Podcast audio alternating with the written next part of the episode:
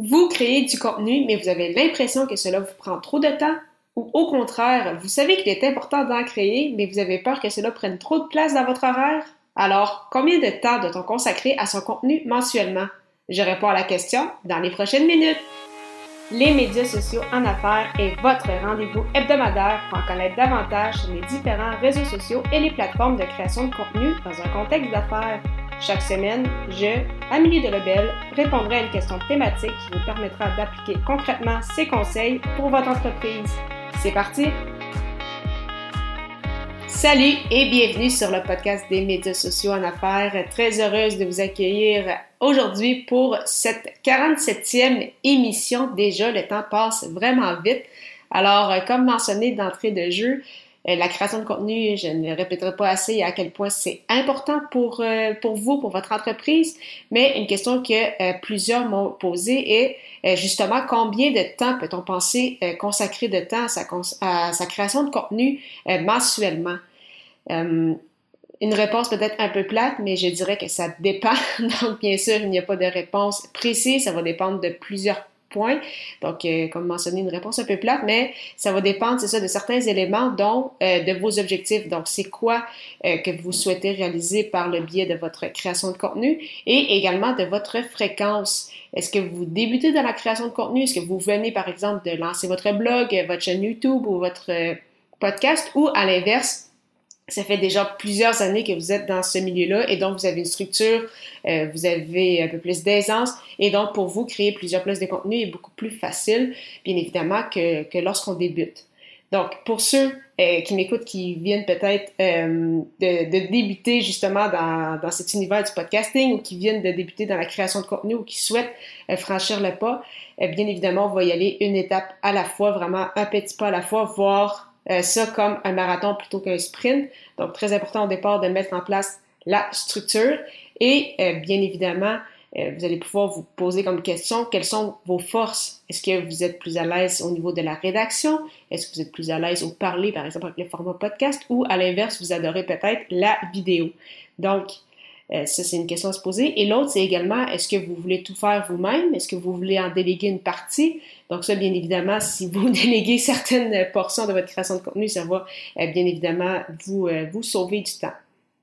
De mon côté, ça peut vous donner une idée.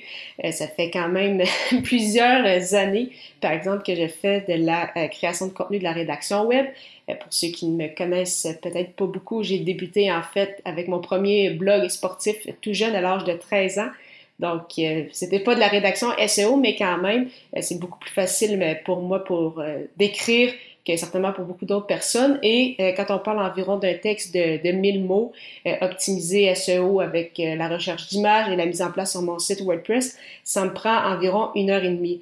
Euh, je vous confirme que ce n'était pas le cas dans mes débuts. Euh, c'est ça au niveau de la rédaction SEO en 2014, mais justement, au fil des années, euh, j'ai développé des techniques, des méthodes, on est beaucoup plus à l'aise. Je compte à l'heure actuelle plusieurs, plusieurs centaines d'articles. Donc, bien évidemment, pour moi, c'est plus facile, mais bien évidemment, ça ne sera peut-être pas le cas pour vous et surtout pas au départ.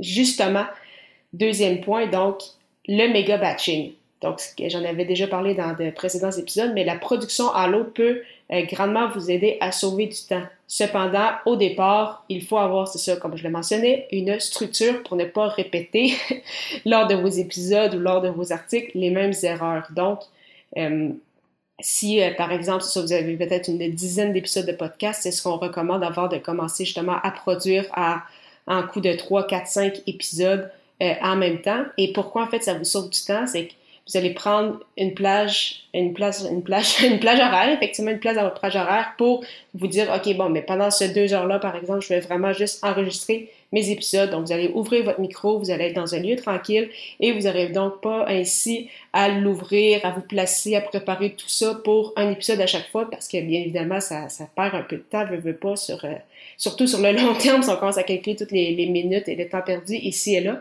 Donc, vraiment le méga batching qui peut être très, très puissant. Je parle bien sûr pour le podcast, mais c'est la même chose si vous faites du montage vidéo ou même si vous faites de la rédaction web. C'est d'ailleurs ce que je fais avec ce podcast-ci. Donc, euh, je me prends une plage horaire dans euh, mon agenda. Je me dis parfait pendant ces deux heures-là, par exemple, je m'occupe uniquement de ma promotion, donc euh, je vais m'occuper de quels messages je vais partager sur les réseaux sociaux, quels vont être mes visuels, etc. C'est ça que je fais pour ce podcast-ci, mais également pour mon autre podcast, Athlète Entrepreneur. Et par la suite, je me prends une autre plage horaire pour, euh, bien évidemment, créer les, les épisodes en tant que tels et m'occuper du montage.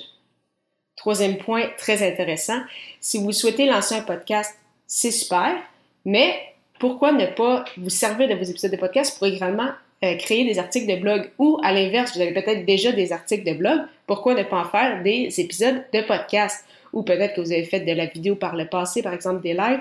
Vraiment, n'hésitez pas à recycler votre contenu. C'est vraiment très, très puissant. Et les gens pensent qu'une fois qu'on a créé une pièce de contenu, euh, une fois qu'on l'a partagé, par exemple, sur les réseaux sociaux, c'est terminé pas du tout les pièces de contenu, justement, perdurent dans le temps et vous pouvez vous servir de chacune de, vos pièces de contenu, en fait, pour les décliner sous différentes formes, sur différents médias.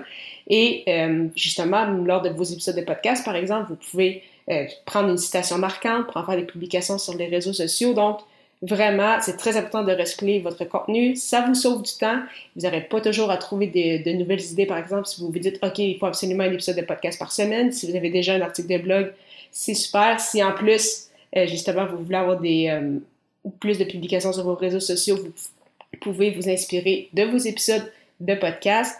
Puis parfois, ça peut être vraiment pratiquement exactement le même contenu, mais justement sous deux formats différents ou simplement changer, euh, changer d'angle. Donc, vraiment très important de recycler votre contenu. Au niveau de mon expérience euh, personnelle, euh, pour ceux qui vous disent, OK, Amé, mais ça fait quand même longtemps que tu fais du podcast, euh, c'est sûr que tu dois être un peu plus à l'aise que si, par exemple, je, moi qui viens de commencer. Effectivement, c'est sûr qu'à mes débuts, ce n'était pas aussi efficace. J'ai développé, ça, des techniques et des structures au, au fil du temps. Donc, euh, comme je l'ai mentionné un peu plus tôt, euh, ça me prend environ une heure et demie m'occuper de mon article de blog avec les images et euh, le mettre sur mon site WordPress. Après ça, peut-être encore une trentaine de minutes pour rédiger mes publications sur les réseaux sociaux et par la suite les, les partager. Au niveau des médias sociaux en affaires, que ça, en termes de justement pour créer les, épisodes, y penser, faire la promotion. Donc, on parle de 4 à 5 épisodes mensuellement. Et euh, la même chose pour athlète entrepreneur. Donc, dans certains cas, je peux avoir en moyenne entre 8 à 10 euh, épisodes de podcast, en fait, par mois.